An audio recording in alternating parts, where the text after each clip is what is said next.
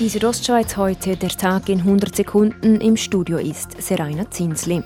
Die zuständige Behörde Swissmedic hat dem Corona-Impfstoff der Firmen Pfizer und BioNTech die Genehmigung erteilt.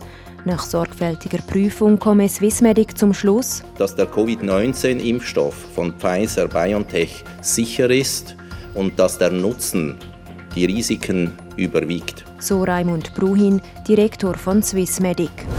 Die Zulassung des Corona-Impfstoffs in der Schweiz komme früher als erwartet. Um ehrlich zu sein, wurden wir vom Tempo überrascht, sagt Michael Jordi, Generalsekretär der Gesundheitsdirektorenkonferenz.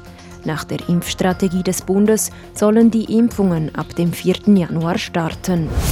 Nach Appenzell-Innerrhoden, Uri und Zürich hat mit St. Gallen heute ein weiterer Kanton beschlossen, die Skigebiete ab dem 22. Dezember zu schließen. Die Regierung steht voll hinter der Entscheidung des Gesundheitsdepartements, das entschieden hat, dass die Betriebe eingestellt werden müssen, sagt der St. Galler Regierungsrat Bruno Damann.